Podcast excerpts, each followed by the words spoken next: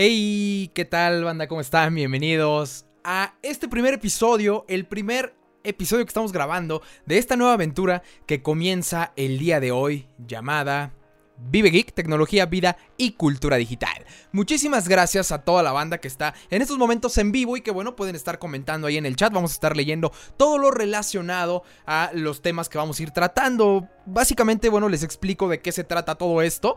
Eh, Vive Geek es una plataforma que yo hice desde hace más de 12 años. Estamos hablando de hace 14 años justamente. Y pues bueno, poco a poco ha ido evolucionando y ha ido tomando una forma diferente. En esta plataforma la idea es que todos podamos comenzar a platicar acerca de tecnología. Eh, podamos estar hablando evidentemente acerca de la cultura pop, cultura geek, en donde pues simple y sencillamente es nerdear un poquillo y pues empezar a simple y sencillamente hablar de todo esto que tanto nos encanta. Para la gente que no lo sabe o, todo eso, pues bueno, yo soy ingeniero en sistemas, desde hace muchísimos años tengo este proyecto y lo que comenzó como un podcast de tecnología hoy se materializa y se hace un programa en vivo. Así es que, pues muchísimas gracias a todos por acompañarme en un sueño más que estamos cumpliendo y pues definitivamente estoy muy pero muy contento y no tengo más que darle las gracias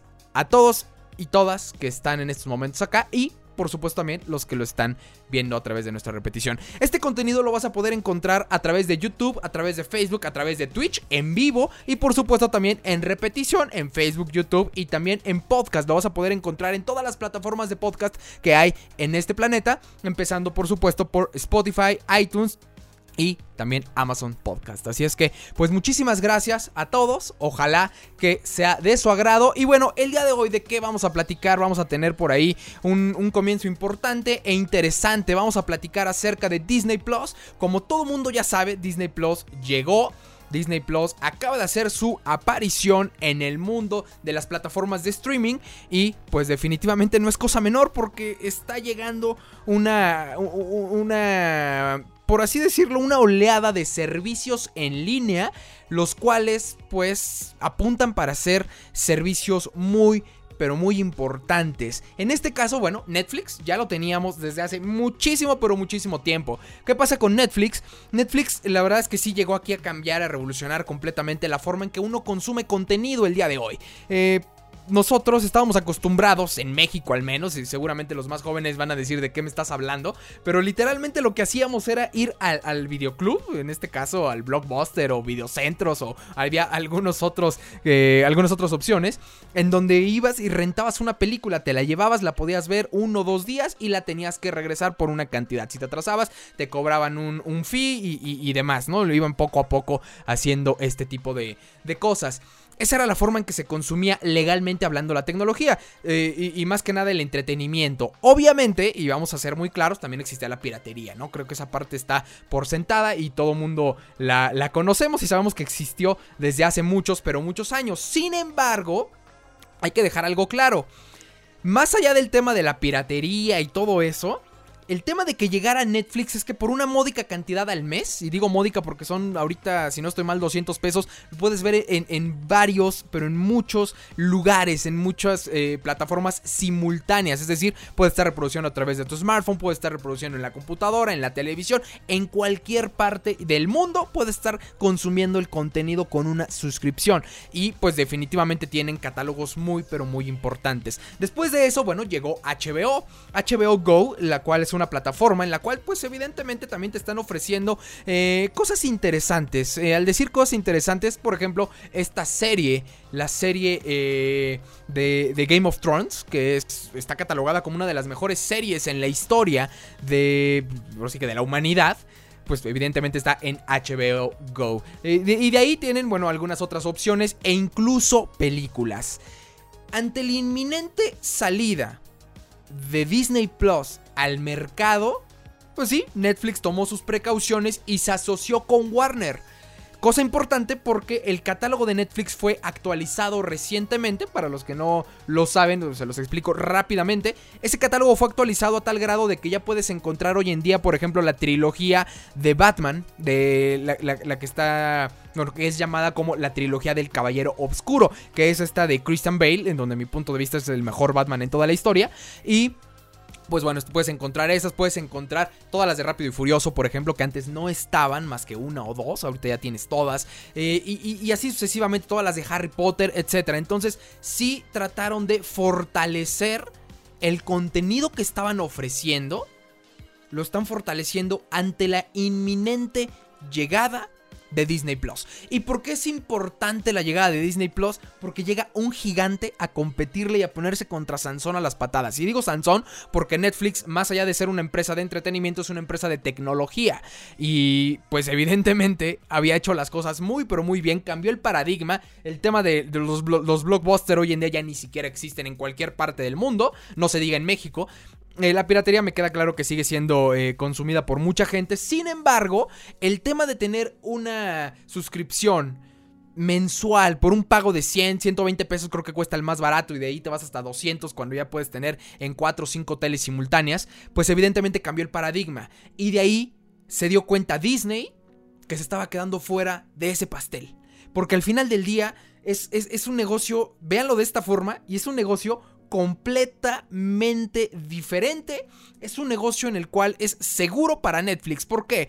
Porque, por ejemplo, si tú te quieres registrar ahorita, lo único que tienes que hacer es poner tu número de tarjeta de débito o crédito y te dan un mes gratis. Después de ese mes, seguramente se te va a olvidar cancelar y te va a llegar el primer cobro. Y así sucesivamente, así sucesivamente, ese es el gancho que te hacen. Hoy en día Disney hace lo mismo, pero Disney se preparó muchísimo tiempo fue una, una serie de estar comprando empresas, comprando cosas para poder llegar a donde está ahorita.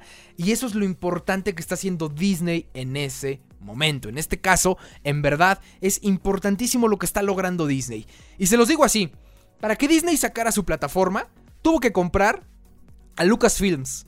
Es decir, Star Wars. Toda la saga de Star Wars que está catalogada como la serie de ciencia ficción o la saga de ciencia ficción más exitosa en la historia, la compró Disney. El tema de Marvel, lo mismo.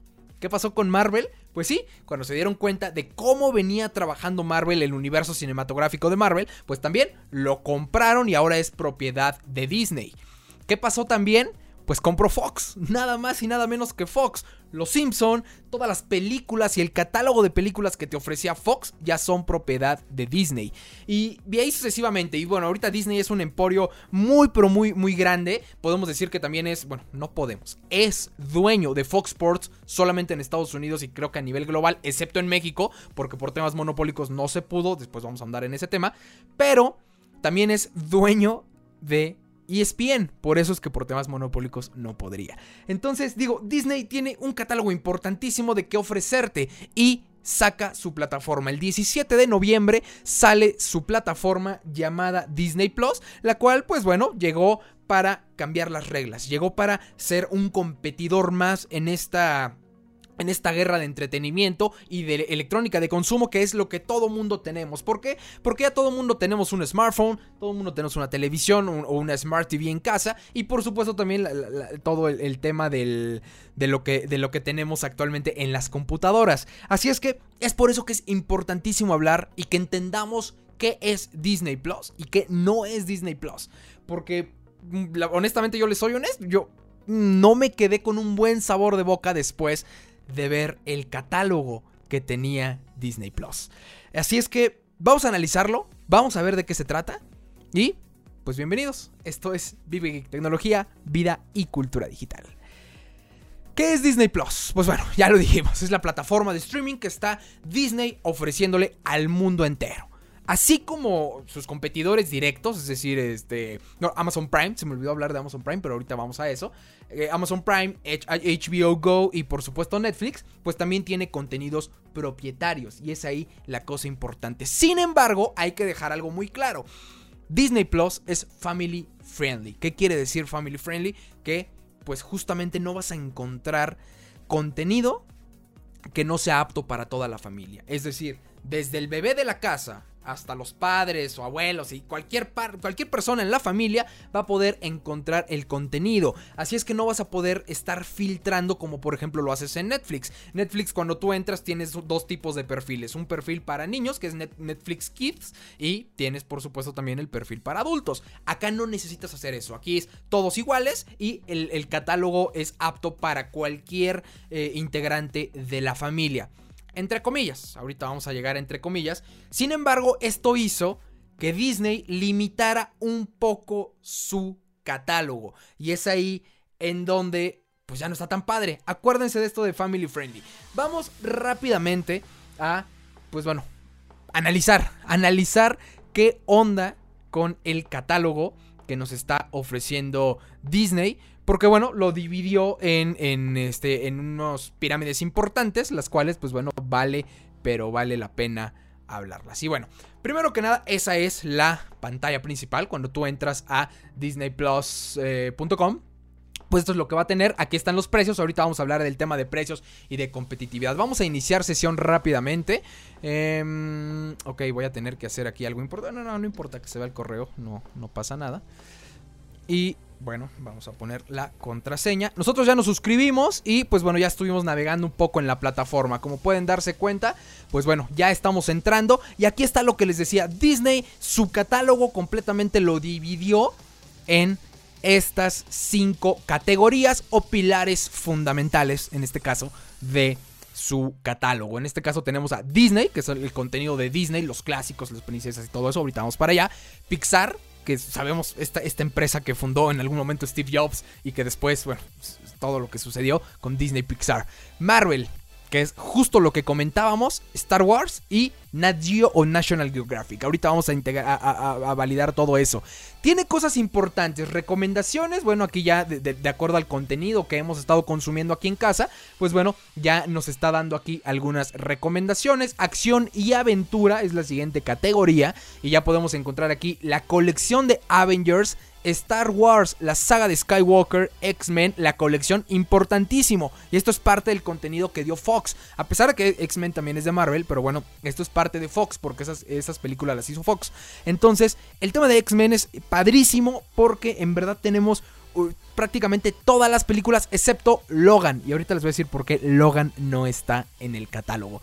Piratas del Caribe, lo mismo la colección de Spider-Man, y aquí importantísimo, no tenemos películas de Spider-Man salvo todas las lo que, son caricaturas, ¿no? Y bueno, de ahí podemos indagar un poquito más, pero ahorita vamos a ver categoría por categoría. Mandalorian, esta es la parte de las series originales, el contenido propietario que debería de ser uno de los pilares fundamentales y fuertes, porque sabemos, por ejemplo, que Netflix tiene contenido propietario y tiene series padrísimas para, para, para cualquier persona y que de verdad están muy bien hechas, eh, con estudios muy bien preparados y todo. El caso, por ejemplo, de la, Casa de Papel, que ha sido un fenómeno global, cuando en España, cuando salió por primera vez, no jaló, Después salió en Netflix y de pronto se hizo un boom completamente. Hay un documental interesante ahí en Netflix que lo pueden revisar o lo pueden consumir. Está interesantísimo. Pero bueno, de ahí por ejemplo viene esta de La Dama y el Vagabundo. Es una recreación, pero es una recreación real, como pueden darse cuenta. El tema de High School La serie, pues bueno, creo que está más que sentado de, lo que se trata. Y pues de ahí tenemos algunos otros, pues, Fines y. Eh, Forky pregunta, que es una colección, una serie de Forky, este tenedor que sale en, en Toy Story. Y bueno, todo lo demás, es decir, todos los contenidos propietarios de Disney aquí están y que no van a encontrar en ningún otro lugar. Creo que la insignia para atraer sus suscriptores o para atraer mucha gente o mucha audiencia es definitivamente Mandalorian. De ahí en fuera, honestamente, no creo que haya, que haya mucho. Eh, bueno, ya después, muchísimas cosas, eh, Civil War, etcétera, ¿no? Aquí ya y ahora sí, vamos a ver rápidamente estos cinco pilares del catálogo, porque es aquí en donde Disney debería de tener la capacidad de ponérsele a Netflix a las patadas o HBO Go o en este caso también a Amazon Prime. Amazon Prime lo quiero dejar un poquito de lado y digo, si hablamos de México también podríamos meter hasta Blim, pero bueno, hoy en día quién chingados usa Blim. Bueno, bueno, vamos rápidamente a ver el tema de Disney. Cuando hablamos de Disney, aquí está justamente, bueno, hasta el intro que, pueden ver ahí en pantalla y pues bueno, justamente están viendo ya el catálogo completo. Ya sabemos, El Rey León, eh, aquella película impresionante que se hizo en los noventas, el tema de Aladdin lo mismo, La Bella y la Bestia, es decir, los clásicos de Disney. Y bueno, está dividido igual en originales, es, decir, cualquier contenido original de Disney. Walt Disney Animation Studios, que es decir, casi todas las películas animadas tenemos Lilo y Stitch, Bambi, un clásico, eh, Bolt, Winnie Pooh, etcétera, etcétera, ¿no? Hércules, también un clásico. Eh, de ahí, bueno, las más películas animadas, que son ya, digamos, las películas de animadas, pero de la segunda ola, El Rey León 2, que yo, honestamente ya no hice un hype importante. Y de ahí muchísimas otras cosas. Las series de Disney, que bueno, Hannah Montana y esas cosas que, que ya llevan un rato en Disney Channel películas live action, que estas son las importantes y que son las recreaciones de los clásicos. Aquí tenemos el tema de Aladdin, que ya es un live action, que es decir, con personas reales, el tema de Dumbo, eh, El Rey León, La Bella y la Bestia, etc. Esto es básicamente los recuerdos de los años 90. Está interesante también porque, insisto, estos son los clásicos, los clásicos con los cuales, bueno, al menos yo crecí viéndolos. Y pues bueno, está interesante tenerlos aquí. El tema del Rey León a mí me fascina en todos los sentidos, ¿no? Eh, Mickey Mouse a lo largo de los años. Y aquí está interesante porque vas a poder ver desde los primeros capítulos de, este ratón eh, Mickey Mouse hasta, por supuesto, lo último que tiene, ¿no? La casa de Mickey Mouse y todas esas cosas que, por cierto, todavía están en Netflix. Así es que está interesante todo lo que vas a poder encontrar acá esa parte sí de, Mickey Mouse, digo, para la gente que le gusta eh, mucho Disney, creo que esta parte sí la van a disfrutar muchísimo, ¿no? El tema de las princesas y cuentos de hadas, tienen a Travisa, eh, eh, perdón, a Alicia en el País de las Maravillas, la Sirenita, etc. O sea, todas las princesas que ya conocemos y que no tendría mucho sentido ahondar en ellas. Sin embargo, insisto, el catálogo está importante porque para muchos es nostálgico, como en mi caso el tema del Rey León, se los digo de esta manera, es nostálgico poder ver el, Rey León en estos momentos, pero pues también pues para hasta los, más jóvenes, ¿no? O sea, los niños de ahorita poder eh, eh, eh, ver con lo que nos divertíamos en aquel momento, ¿no? El tema de la espada en la piedra y demás, que es aquí el tema de Disney retro y que es en donde, bueno, vamos a poder encontrar justamente algunas cosas, como por ejemplo esta caricatura de eh, el pato Donald, donde aparecen estos tres patitos y demás. O sea, de verdad, esa parte creo que Netflix sí está peleando durísimo en contenido para niños. Esto es básicamente lo que ofrece el tema de Disney y lo puedes ordenar y eso sí es algo que me fascinó de la plataforma. Al menos en las televisiones lo puedes ordenar de una forma impresionante. Lo puedes ordenar hasta por décadas. Es decir, si tú quieres saber qué pasó en los 80s, lo ordenas en la televisión por tema de, década de los 80s o por décadas y te va a salir solamente el contenido que tenga Disney de los 80s o de los 90s o de los 2000s, etc. Esa parte en verdad creo que sí marca una diferencia en cómo puedes encontrar el contenido en esta plataforma. Vámonos otra vez al inicio y vámonos rápidamente a Pixar porque aquí es en donde se pone bueno el asunto. Y bueno, ya aquí eh, en el tema de Pixar, rápidamente tenemos los cortos, las películas de Pixar, esta de Unidos, que honestamente no tengo idea de qué se trate. Toy Story 4, como es un clásico reciente, me refiero clásico por la, por la saga de Toy Story, ¿no? Coco, que por cierto fue, fue con lo que estrené esta plataforma. Yo no había visto esta película y apenas la vi. La verdad es que está interesante. Valiente, bueno, buscando a Dory y demás, ¿no? Que estas son, por así decirlo, recientes y creo que sí están en orden. Bueno, no, te iba a decir en orden cronológico, pero no. Tenemos aquí Monster Inc. Pero bueno, esta es la parte de Pixar Forky pregunta, esta es la serie de Forky de esta de, Toy Story. Está interesante, ¿eh? la verdad, para los más pequeños creo que vale y vale mucho la pena ponerle atención. Toy Story, aquí todo lo que tenga que ver con Toy Story, incluido eh, las películas extras que han sacado y demás. Tenemos la 1, la 2, la 3, la 4 y de ahí en adelante todo lo que tenga que ver, ¿no? Toy Story de terror, etc. Originales, y es aquí eh, el donde se pone bueno el asunto. Y la de abajo, ¿eh? ahorita vamos a esa. Aquí, aquí de verdad es que estos, estos cortometrajes de Disney y de, Disney Pixar, perdón, están padrísimos. Por ejemplo, este de Pixar en la vida real, muy recomendable para grandes y, pequeños, ¿no? Y esta parte de los cortos, los cortometrajes, es en donde pues cada vez que tú ibas al cine a ver una, una, película de Disney, muchas veces los proyectaban. Y hay muchos que en verdad estamos hablando de una calidad impresionante de producción y de animaciones y de todo eso cosas de ñoños, honestamente, pero que están padrísimas en muchos sentidos. Cars, bueno, que, ni se diga la, saga de Cars, ¿no? Héroes Inesperados, eh, Spark Shorts eh, y demás. Entonces, este es básicamente el catálogo que te está ofreciendo la plataforma. en el tema de Pixar, que insisto, aquí creo que sí tienen una bandera insignia muy fuerte, que es Toy Story, y por supuesto todo lo que tenga que ver con Monster Inc., eh, Cars, y hasta esta de Up. Esta de Up de verdad es, también es una, es una de las películas, creo que insignias con las cuales está presentándose Disney. Y aquí es en donde ya llegamos, dejamos un poquito a los chicos y ya empezamos con pues, un poco más de adultos el asunto, ¿no? Que insisto y yo lo sigo repitiendo, estas estos de Marvel no es para niños. A mí no, no, hay nada que me molestara más que estar en el cine viendo, por ejemplo, Iron Man 3 y tener al niño atrás eh, de mí pateándome el asiento y llorando. Porque, insisto, estas películas por mera clasificación no son para niños, a pesar de que son superhéroes. Pero bueno, eso ya es otro tema. Y aquí en este tema de Marvel sí me quiero detener un poco, porque la manera en que te ordenan el catálogo, así se los digo, la manera en que ordenan el catálogo es francamente impresionante.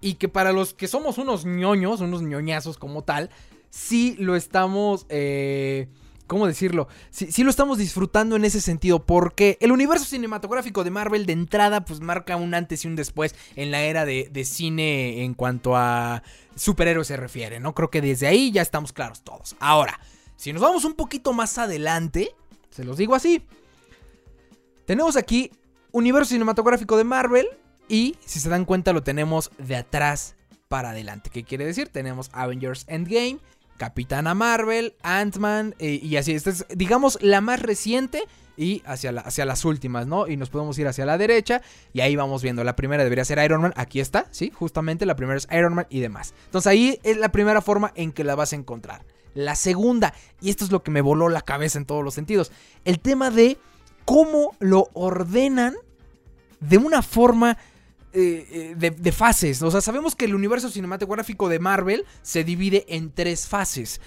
Y pues aquí lo pueden tener desde verdad, la fase 1, que es la primera película, en este caso que es Iron Man, lo tienen, lo pueden ver y perfecto. Entonces aquí ya puedes irte literalmente hablando por fases, entender perfectamente qué pasó con la saga del universo cinematográfico de Marvel y las gemas del infinito, que es básicamente todo esto, todas estas ñoñerías que estamos viendo en pantalla. Y pues bueno, tienes Iron Man, Iron Man 2, Thor, Capitán América y hasta aquí acaba la fase 1 con los Vengadores, o en este caso Avengers. Después la fase 2 con Iron Man 3, Thor, Un Mundo Oscuro, Capitán América y el Soldado del Invierno. Y aquí es en donde ya empieza a ponerse loquísima la cosa. Porque bueno, llegan The Guardians of the Galaxy, eh, la era de Ultron de Avengers, que es una de las mejores películas, y Ant-Man. Pero aquí ahorita les voy a decir qué es lo que falta y solitos ustedes se van a dar cuenta. Después, bueno, llegamos a la fase 3 con Civil War, Doctor Strange, Guardians of the Galaxy 2, Thor, Pantera Negra, Avengers Infinity War y si se dan cuenta las tres que vimos al inicio, que en este caso sería Ant-Man Wasp, eh, Capitana Marvel y por supuesto Endgame. A esas hasta ahí. Ahora, el orden cronológico. ¿Qué quiere decir? El orden cronológico según la historia de Marvel. Por eso tenemos como primer eh, película El Capitán América, porque recordemos que el Capitán América es un soldado de la, si no estoy mal, Segunda Guerra Mundial, que se quedó congelado y aparece en estos tiempos, ¿no? Entonces por eso es que es la primera. Después Capitana Marvel, después de eso, bueno, saltamos a Iron Man, Iron Man 2, Thor, etcétera, ¿no? Pero esto es básicamente el orden cronológico como fueron sucediendo las cosas dentro del universo cinematográfico de Marvel. Esta parte de verdad me voló la, cabeza porque tienes muchas formas de, poder entender qué pasó en, en este tipo de películas, ¿no? O en estas películas. Ahora sí, vámonos a los clásicos de Marvel y aquí es en donde ya llegan los X-Men, que es la del X-Men 1, X-Men 2, X-Men la batalla final, que en este caso sería, si no estoy mal, es la 3, no recuerdo si se llama así, pero creo que sí. Los Cuatro Fantásticos, los Cuatro Fantásticos Silver Surfer y pues bueno, de ahí en adelante, ¿no? Pero vean algo, está Wolverine, los eh, orígenes, X-Men primera generación, Wolverine inmortal, pero se dan cuenta, no está Logan, no está Logan. ¿Por qué no está Logan? ¿Recuerdan el Family Friendly? Por eso no está Logan. Es muy sangrienta esa película y por eso lo quitaron. A mi punto de vista, digo, no, me encanta ese tema de, que por ese tipo de cosas no podamos tener al 100% el catálogo. Y eso también limita un poco y ahorita vamos a llegar a ese tema. Otra de las cosas que vimos que, que no estuvo acá en el universo cinematográfico de Marvel o en este caso en películas de Marvel es Deadpool. Si se dieron cuenta, no aparece Deadpool. ¿Por qué? Por lo mismo. Muchísimas groserías, muy sangrienta la película, entonces mucha matanza, que, insisto, hablábamos de que en teoría este catálogo iba a ser para todo el mundo. Y pues estamos hablando de Endgame, o de en este caso, vamos a decir, de, de Infinity War donde una persona haciendo esto, pues termina desapareciendo la mitad de los humanos, ¿no? Entonces, si lo vemos desde ese sentido, no hace match el discurso con lo que te están ofreciendo, porque en teoría Disney debería de ser apto para toda la familia.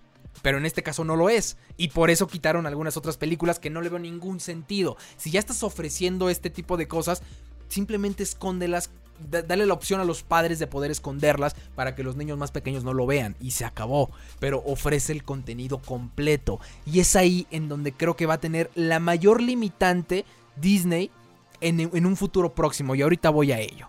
Pero bueno, vámonos un poquillo más abajo el tema de Marvel ya nada más al final. Tienes eh, Agents of Shield, que sabemos que es una de las mejores series también de Marvel y que sí forma parte del universo cinematográfico de Marvel. digamos que así lo complementa Agents of Shield.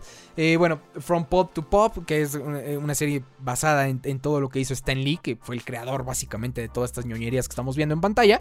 Y pues bueno, ya también aquí el tema de las animaciones y es donde les decía que sí tenemos el tema de el sorprendente hombre araña de Amazing Spider-Man, que fue el primer... Eh, el primer trabajo grande de Marvel, ¿no? Y que, y que fue el que empezó a cambiar las cosas. Pero bueno, ya ñoñamos con Marvel, vámonos con Star Wars y aquí sí nos vamos a volver locos completamente. Y hay algo que no hemos dicho, ¿eh? Hablando de Fox, hay alguien que se queda fuera y ahorita vamos a ver quiénes son los que se quedaron fuera. Rápidamente, Star Wars. Star Wars, lo mismo. Es decir, aquí lo tenemos de la, de la, más reciente hacia las de atrás. ¿Qué quiere decir? El ascenso de Skywalker, los últimos Jedi, el despertar de la fuerza, el regreso del Jedi, el Imperio contra y todas las, las demás, ¿no? Después también el tema de las series. Aquí está The Mandalorian, que es básicamente, insisto, una de las, de las grandes apuestas de Disney y que está teniendo mucho éxito, al menos en Estados Unidos. En México, pues bueno, apenas la están viendo. Yo les soy honesto, ni siquiera la he empezado a ver, pero seguramente me la voy a reventar en estos días. Y pues bueno, tenemos todas las series, incluidas hasta las de Lego, si se pueden dar cuenta cortos y la colección Darth Vader. ¿Qué quiere decir? Aquí está justamente el tema. El episodio 3, Rogue One, Una Nueva Esperanza, El Regreso del Jedi y, bueno, también esta que es Star Wars Rebels y bueno, de ahí en fuera hacia acá. Star Wars a lo largo de los años. Y esto es, creo que de todo lo que acabamos de ver, creo que lo último es lo más importante. Porque aquí es como fueron saliendo las, las, las, películas y como creo yo se tendrían que ver las películas para que cobrara total sentido. ¿Qué quiere decir? El episodio 4, que fue la primeritita, la primera película que salió de Star Wars, Una Nueva Esperanza. Después, El Imperio Contraataca, episodio 5. El regreso del Jedi, episodio 6. Y después llegamos al episodio 1, que es básicamente la historia de Darth Vader. Pero Así fue el orden cronológico, eh, naturalmente hablando, como salieron las, las, películas. Entonces creo yo que lo, lo, único que vale la pena de esta parte de Star Wars en cuanto a la forma en que lo están ordenando es justamente lo de hasta abajo. Porque así es como deberían de verse, como deben ser vistas las películas. Podrías empezar por episodio 1, 2, 3 y después 4, 5 y 6. Pero insisto, la forma en que creo que todo debe de cobrar sentido es como fueron saliendo, porque en, realidad la primera historia es, la, el episodio 4, 5 y 6. De ahí hicieron una precuela que le llamaron 1, 2 y 3 y demás. Y pues ya al final terminas, obviamente, pues con todo lo que lo, que tenemos hoy, ¿no? El ascenso de Skywalker, que fue la última que salió en el cine, ¿no? Así es que bueno, esta es la parte de Star Wars. Y de, bueno, de Nat Geo vas a encontrar una cantidad grande tanto de películas como evidentemente de eh, documentales. Sabemos que Nat Geo hace muy buenos documentales, desde documentales de animales, documentales de ciencia y demás. Y digo, yo que sí soy un poquito nerd, les digo, esta parte de la ciencia de lo absurdo, me encanta esta, esta serie que tienen y pues bueno, aquí tienes algunos episodios. Está interesante, te están dando nada más dos temporadas, digo, no me encanta tanto que sean nada más dos temporadas, pero bueno, de una u otra forma, aquí tienes eh, un poco de episodios. Y recuerden que les decía que había alguien que se estaba quedando fuera. Díganme ustedes esto, justamente, Los Simpson. Porque sabemos que Los Simpson ya son propiedad de Disney. Y Los Simpson, se los digo de esta forma, no están en Disney. Lo único bueno de Los Simpson que está en Disney, en Disney Plus, es la película. Y eso no es como que haya sido la mejor película.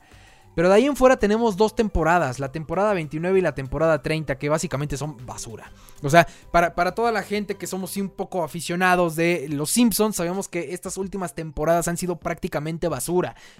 Desde la, creo yo que desde la temporada 1 a la 25 valieron la pena. me estoy yendo barco. Yo creo que de la 1 a la 20. De ahí en adelante, creo que los Simpsons ya son basura de la 20 y tantos en, en adelante, ¿no?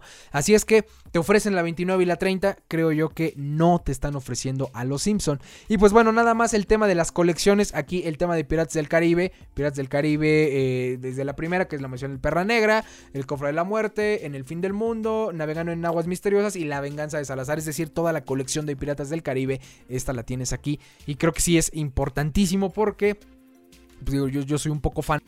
Y, la verdad es que sí me, me gustó. Pero a ver, vamos a ser serios y claros. Voy a, voy a cambiar de cámara rápidamente. Vamos a, vamos a, analizar, digo, ya, ya, vimos todo el catálogo, creo que me extendí bastante eh, viendo justamente todo el, el, catálogo, pero sí les quiero decir algo y dejar algo muy, pero muy claro y que creo que vale la pena tenerlo en cuenta. Si ustedes se ponen a ver, este catálogo está completamente lleno, es decir, de Star Wars, ¿qué le vas a agregar? Nada. A no ser que salga una nueva película que tiene que pasar todo el proceso de cine y demás y, y, de venta y de todas esas cosas. Va. Después de eso, ¿qué le vas a agregar? Nada. De Marvel, ¿qué le vas a agregar? Tienes todo el universo cinematográfico de Marvel. Nada. De Pixar, tienes todas las películas de Pixar que han salido. No puedes agregar nada. De Disney, ¿qué puedes agregar de Disney? Tienes los clásicos, tienes las recientes, tienes las últimas. No puedes agregar nada. Y es aquí donde creo... O sea, me queda claro que deben de tener una estrategia. Pero creo que aquí es un, talón de Aquiles muy fuerte para Disney Plus. ¿A qué me refiero con este talón de Aquiles? Si ustedes se dan cuenta, Netflix mes a mes está incorporando películas nuevas. Mes a mes está quitando películas de acuerdo al ranking que tienen, un algoritmo bastante complejo y muy bueno diría yo, en donde por medio de las estrellas que, o calificación que cada uno le da a las películas, más la cantidad de vistas de cada película, tiene un algoritmo que decide qué películas deben de salir del catálogo para liberar la licencia y el pago. Es decir, para que Netflix deje de pagarle a Warner, a Fox o a quien tenga que pagarle por tener esa película en el catálogo. Ese es el algoritmo. Y por supuesto también empiezan a analizar tendencias y demás para poder meter nuevas series, para poder meter nuevas, este, nuevas películas, nuevo todo. Eso es lo que hace Netflix y a mi punto de vista lo hace perfecto, porque siempre tiene buen contenido. Aquí qué va a agregar Disney. No tiene que agregar. O sea, vamos a ser serios en ese sentido y no tiene que agregar Disney. Porque a no ser que saquen una, 30 películas al mes, pues va a poder meterlo como lo hace Netflix. Entonces, aquí está interesante. Ahora, lo que sí puede hacer y que al menos ahorita no está, es justamente reforzar el catálogo de películas con todo lo que es propiedad de Fox. Porque si se dan cuenta de Fox, solamente tenemos el tema de los Simpson, digo, importante o fuerte, y dos, tres cosas de, X-Men que eran propiedad de Fox, pero bueno, ahorita ya las tienen eh, por Marvel, ¿no? Entonces, creo yo que eso es lo que podría explotar un poco el tema del catálogo de Fox. Pero es lo mismo si volteas a ver lo que tiene Fox en estos momentos de como películas, tiene muchísimas de 20th Century Fox, que todo el mundo hemos visto ese ese ese logo en la, en la presentación de las películas. Tiene muchísimas y creo que por ahí es en donde va a poder integrar. Pero insisto, solamente va a integrar Family Friendly, uno, y solamente va a integrar de sus estudios. Es decir, aquí jamás vamos a encontrar un Harry Potter, a no ser que lo compren, pero jamás vamos a encontrar un Harry Potter porque Harry Potter es de Warner Brothers. Es así. Entonces, esa es creo que la gran desventaja que tiene en estos momentos Disney. Sin embargo, con el catálogo tan fuerte que acabamos de ver y que creo yo que están ofreciendo de una forma espectacular, bastante bien ordenada e insisto, hasta el tema de cómo buscas las películas o las puedes ordenar por décadas y demás, vale mucho la pena. Esa parte es la importante, creo yo, la, gran apuesta que está haciendo en estos momentos Disney. Y ahora, si lo comparamos, podríamos hacer una, un debate inmenso en esta parte, ¿no? De, de, si vale la pena, si no vale la pena, si es mejor esta plataforma que la de Netflix, que la de Amazon Prime y todo. Creo que la de Amazon Prime sí se queda un poco rezagada. A mi punto de vista tienen muy buen contenido, como esta serie de El Presidente, que tiene que ver con fútbol y corrupción y demás, con todo lo que tuvo que ver en Chile. Eh, y tiene contenido interesante, ¿no? Y contenido para todos, ¿no? Desde el tema futbolero hasta, por ejemplo, el tema este de los derbés, ¿no? O, de esta de LOL y demás. Entonces tiene buen contenido. Aquí el problema es que sí para poder ver ciertas cosas te exigen pagar un extra. Y ese extra es básicamente la suscripción a HBO Go. Entonces no me encanta esa parte de que sí tengas que pagar algo más aparte de la suscripción que estás pagando a Prime. Ahora, hablando de esta, pues bueno, ya vimos el catálogo, creo que ya, ahorita, al menos en este mes o en este año, seguramente no va, no va a haber actualizaciones en el catálogo, pero es lo que hay. Y, para este tema de la pandemia y todo eso, creo que vale mucho la pena voltear a ver este catálogo, porque sí está padre, al menos hasta para, para el entretenimiento de los, de los chicos, ¿no? De los niños. Y si nos vamos a, a ver Netflix, pues bueno, Netflix ya es un gigante, tiene sus insignias muy bien hechas y a cada rato también está proponiendo nuevas, nuevas series. Y también hay series que han salido tanto mexicanas como extranjeras y de, cualquier parte del mundo que no han pegado y simplemente tienen que cancelar los proyectos. Ahorita Netflix se está defendiendo con tres cosas muy importantes y fundamentales. La primera de ellas y que causó furor desde que la compraron, porque antes era de YouTube, YouTube Originals, era básicamente la de Cobra Kai, ¿no? Que es esta continuación de la historia de Daniel Aruso y todo eso que tiene que ver con eh, Karate Kid. Esa es una. La otra es, desde luego, La Casa de Papel. O sea, ya la gente ya se enamoró de esa serie, se enamoró de lo que implica el fenómeno Casa de Papel y por supuesto que lo están tomando muy en cuenta.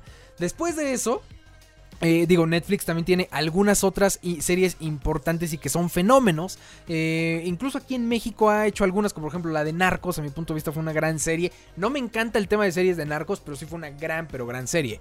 Y pues bueno, de HBO, no se diga HBO, compite simplemente con Game of Thrones. HBO no necesita otra cosa más que Game of Thrones y con eso va a estar compitiéndole a cualquier persona. Les soy muy honesto, yo como no soy fan de Game of Thrones, ni siquiera me ha pasado por la mente contratar HBO Go.